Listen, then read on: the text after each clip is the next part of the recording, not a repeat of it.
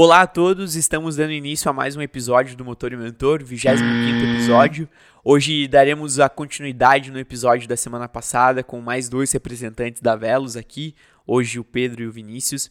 Eles irão compartilhar conosco a trajetória deles até aqui e só na, tanto na competição quanto o que vem pela frente, quais serão os desafios que eles encontrarão, que eles já estão encontrando, na verdade, e também para expor esse, esse trabalho deles, que com certeza se alguém puder contribuir com esse trabalho, podem entrar em contato com a Velos, seja uma mentoria, seja a indicação de um fornecedor, de um parceiro.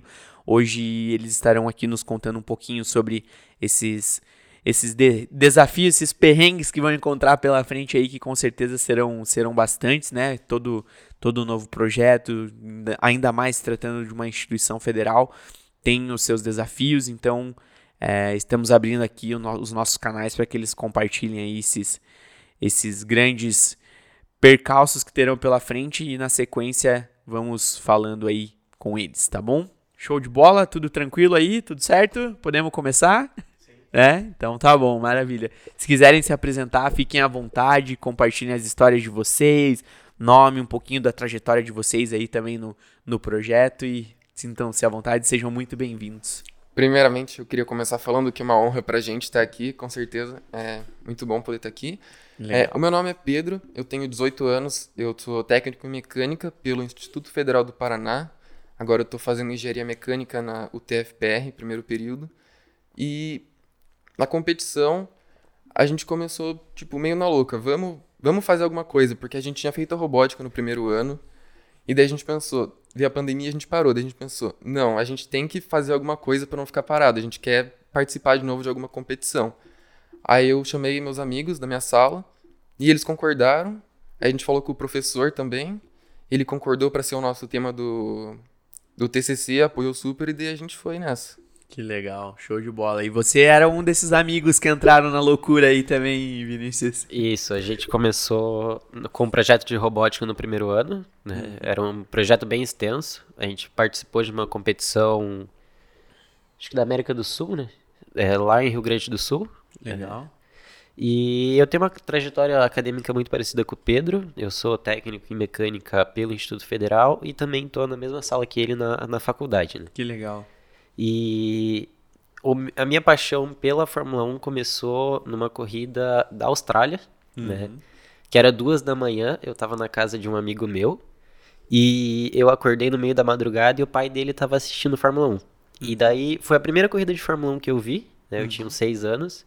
E desde lá eu me apaixonei pelo esporte. Que e legal.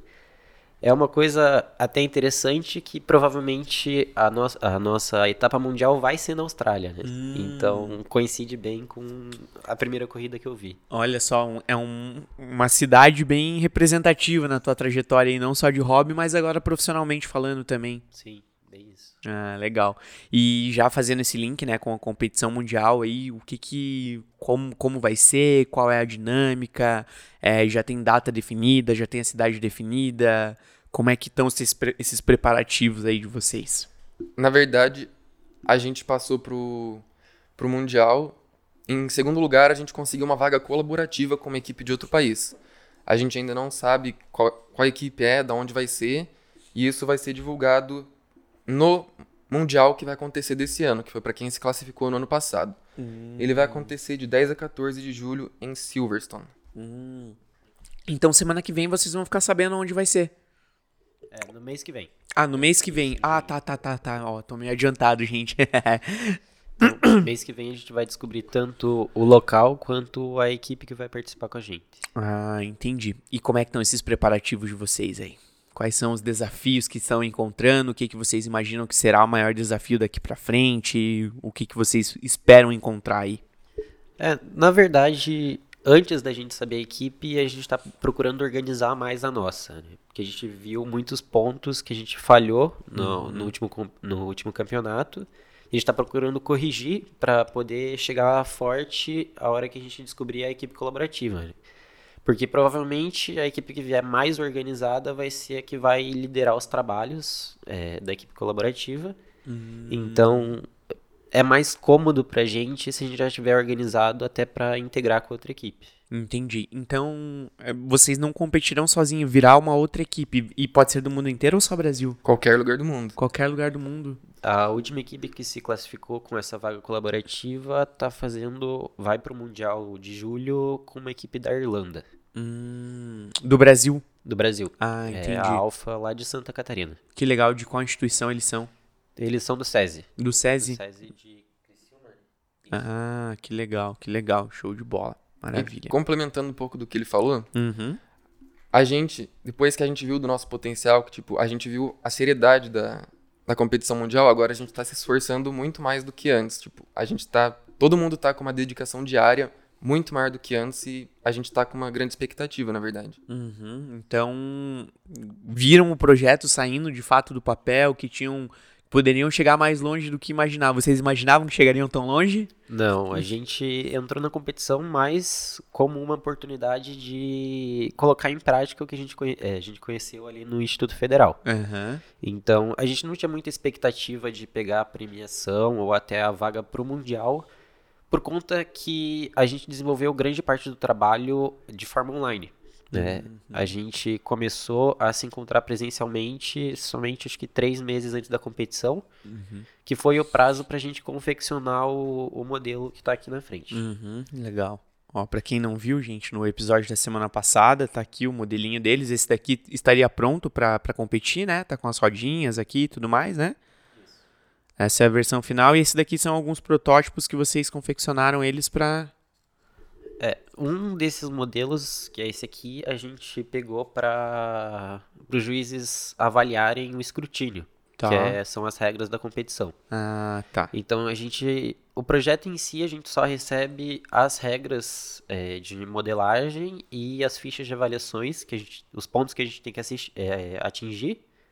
Então a gente tem que ter uma parte criativa muito grande. Uhum. E esse modelo aqui, eles usam alguns instrumentos de aferição para ver se está tudo dentro das normas. Ah, legal, legal. Inclusive, nós ganhamos o prêmio de escrutínio. A gente, a gente teve o carro que estava mais dentro das regras, entre os participantes. Nossa, que legal. E quantos participantes eram? Acho que eram oito. Oito, pô, é um número significativo, hein? Pra um projeto dessa, dessa dimensão, né? Sim. Legal, legal. A gente ganhou também o, o prêmio de pesquisa e desenvolvimento, né? Que ele Uhum. envolve grande parte da inovação é, relacionada ao projeto. Uhum. Porque a gente desenvolveu é, como ideia para para desenvolver o carrinho, a gente desenvolveu um projeto de scanner de engenharia reversa por meio de sensores Kinect do Xbox 360. Hum, uhum. É, a gente fez modelos em argila, é, EVA e biscuit. E depois escaneou e jogou no, no CFD para descobrir quais as melhores geometrias e combinações é, seriam aplicadas no carrinho. Entendi. E essa dimensão, essa essa simulação, como que vocês faziam ela, esse, essa fabricação em argila? É manualmente. Manualmente É, mesmo? isso. A Uhum. gente pegava alguns conceitos que a gente observava e colocava em prática é, manualmente mesmo. Ah, legal, legal. E vocês comentaram, né, que agora vocês estão nessa parte de, de reestruturação da equipe e tudo mais, organizando os pontos que precisariam ser melhorados, né? E provavelmente vocês já encontraram coisas para serem melhoradas e, e vocês já estão conseguindo focar no- nos fundos que vocês precisaram arrecadar para essa viagem, como que vocês irão se organizar nesse sentido aí, como é que tá essa, essa estruturação de vocês? A gente tá focando nisso, até porque agora a verba que a gente vai precisar é muito mais elevada, não vai ser com uma feira de. uma feira na escola que a gente vai conseguir.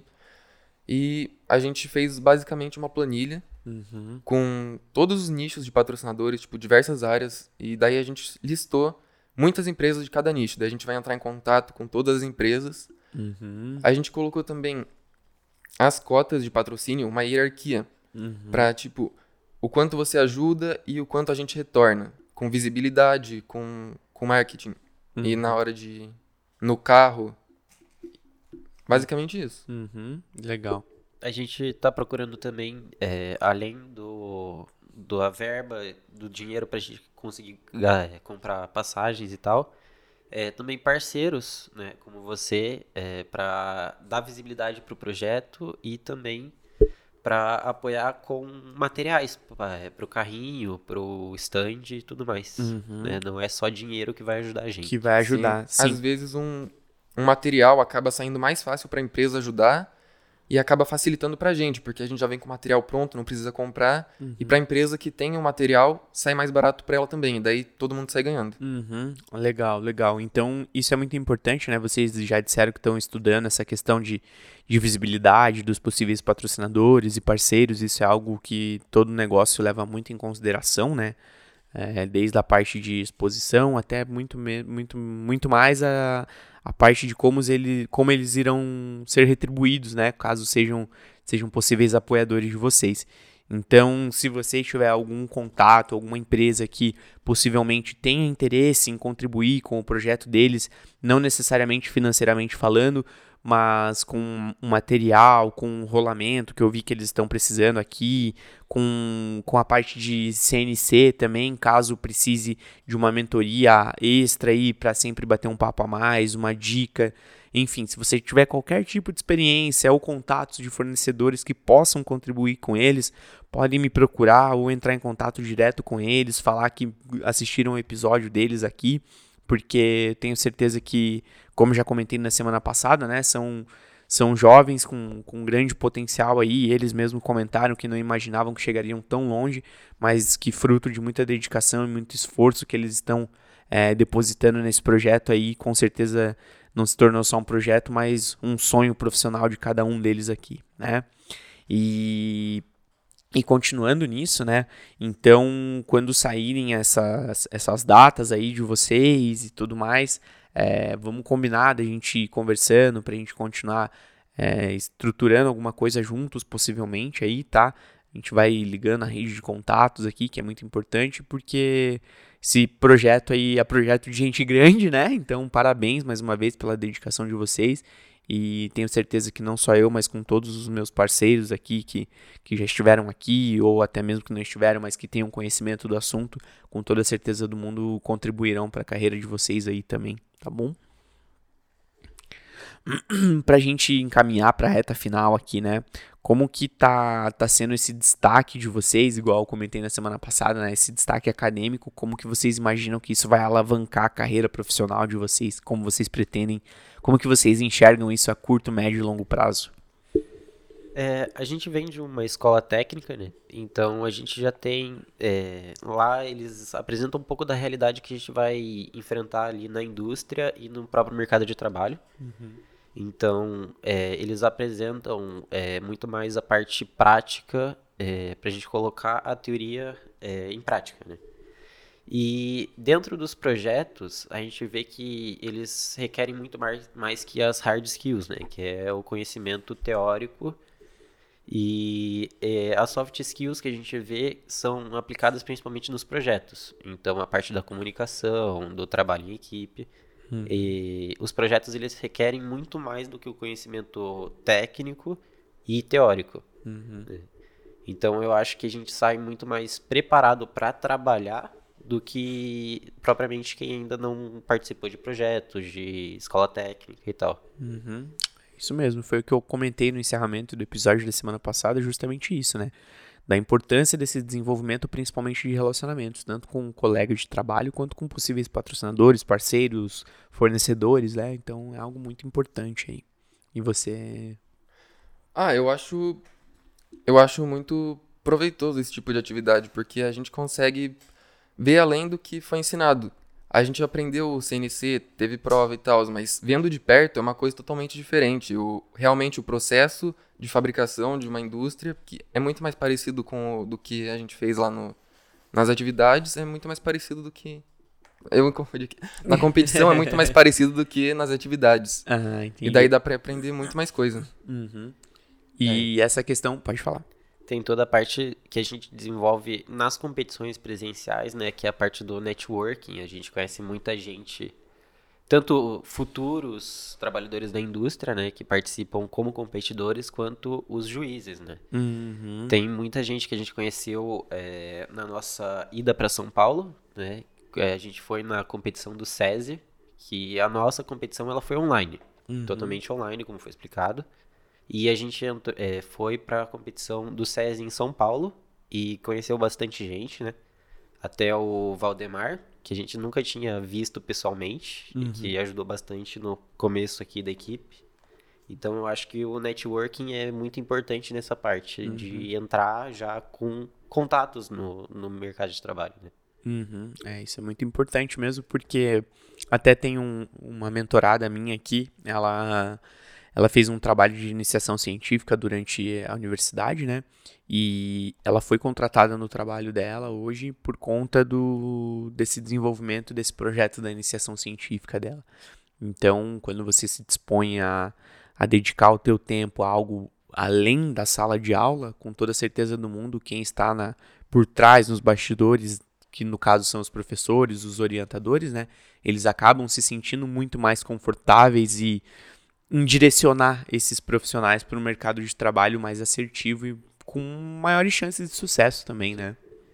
É, a gente vê também a parte de observar necessidades dentro do projeto, né? É, a gente não segue um plano de trabalho detalhado é, por outras pessoas. A gente tem que ir enxergar necessidades. Uhum. Por exemplo, no, no, caso do nosso projeto social, é, a gente tinha um colega que ele era surdo né, no primeiro ano.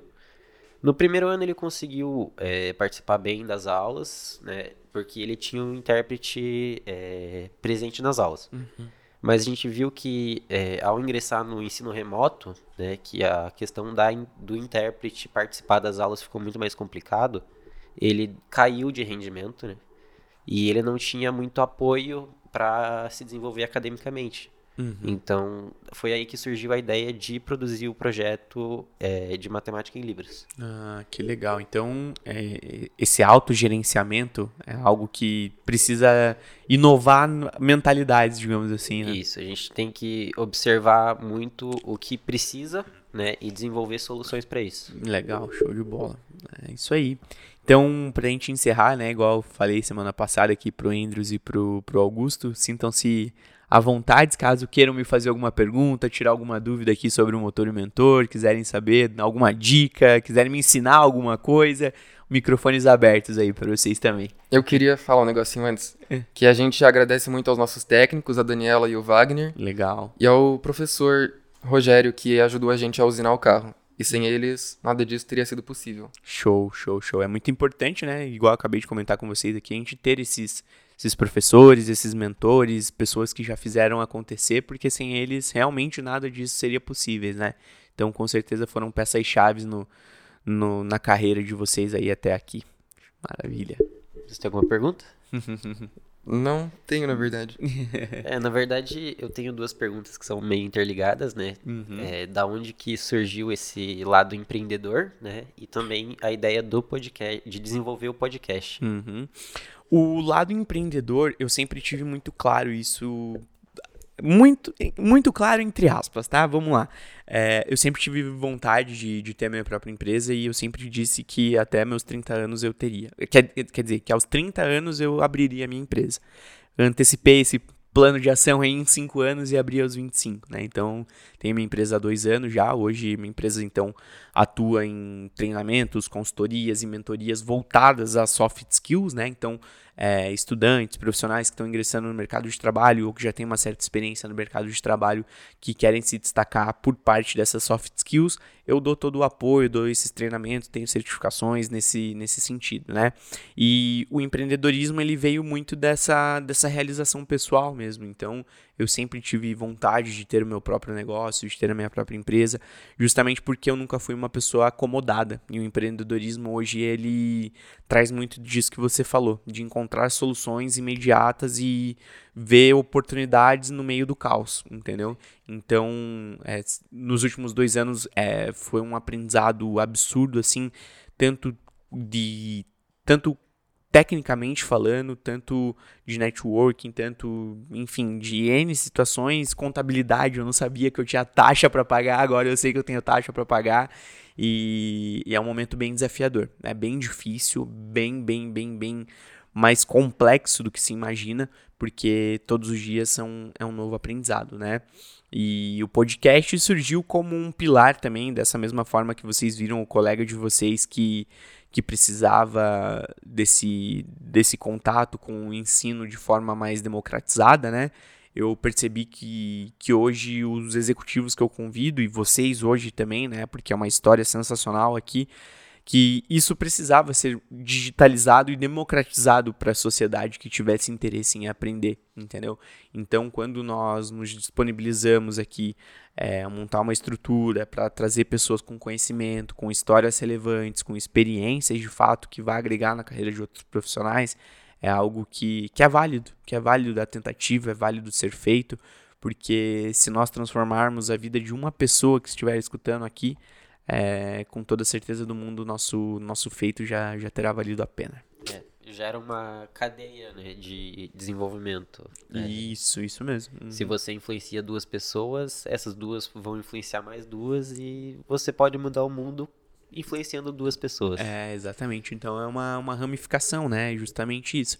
Porque se hoje vocês tirarem um insight daqui que é a questão de networking, vocês começarem a aplicar isso no dia a dia de vocês, tenho certeza que daqui 10 anos vocês terão um chego muito longe por conta de um único insight. E a mesma coisa que você comentou no início do podcast, que nós não acreditávamos quão longe nós poderíamos chegar.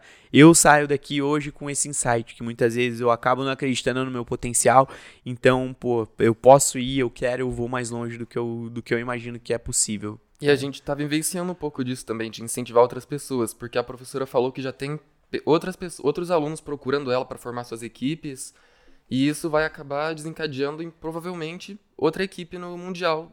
Se não for ano que vem, vai ser no outro, porque a escola lá tem qualidade para isso. Uhum. E nisso, quem sabe, tipo, Curitiba não vira uma potência no, Hum. nessa categoria, ou até na robótica, ou em outras categorias também. Sim, é isso mesmo. Acabam se tornando espelho para outras novas gerações que vêm vem entrando no mercado aí, né? Show de bola, maravilha. Gente, mais uma vez, obrigado, parabéns pelo projeto de vocês. Tenho certeza que vocês irão muito longe e continuem contando comigo para o que precisar aí, tá bom? A gente que agradece. Nós que agradecemos. Show de bola, maravilha. Então vamos encerrando aqui mais um episódio do Motor e Mentor. Volto a reafirmar, gente, se você tiver uma empresa, um parceiro, um apoiador para esse projeto deles, entre em contato ou comigo ou com eles que eu faço a ponte. Enfim, tem tá aqui na descrição do vídeo, vou deixar o canal do YouTube deles, vou deixar o Instagram e no episódio do LinkedIn também eu vou marcar todos eles lá, se conectem com eles, que eu tenho certeza que, que são jovens que uma, um grande potencial profissional vindo pela frente aí e que, igual comentei já no episódio anterior aqui, espero poder acompanhar de perto essa trajetória incrível que eles estão construindo. Parabéns mais uma vez aí, viu? E seguimos acelerando. Semana que vem tem um novo episódio. Um grande abraço.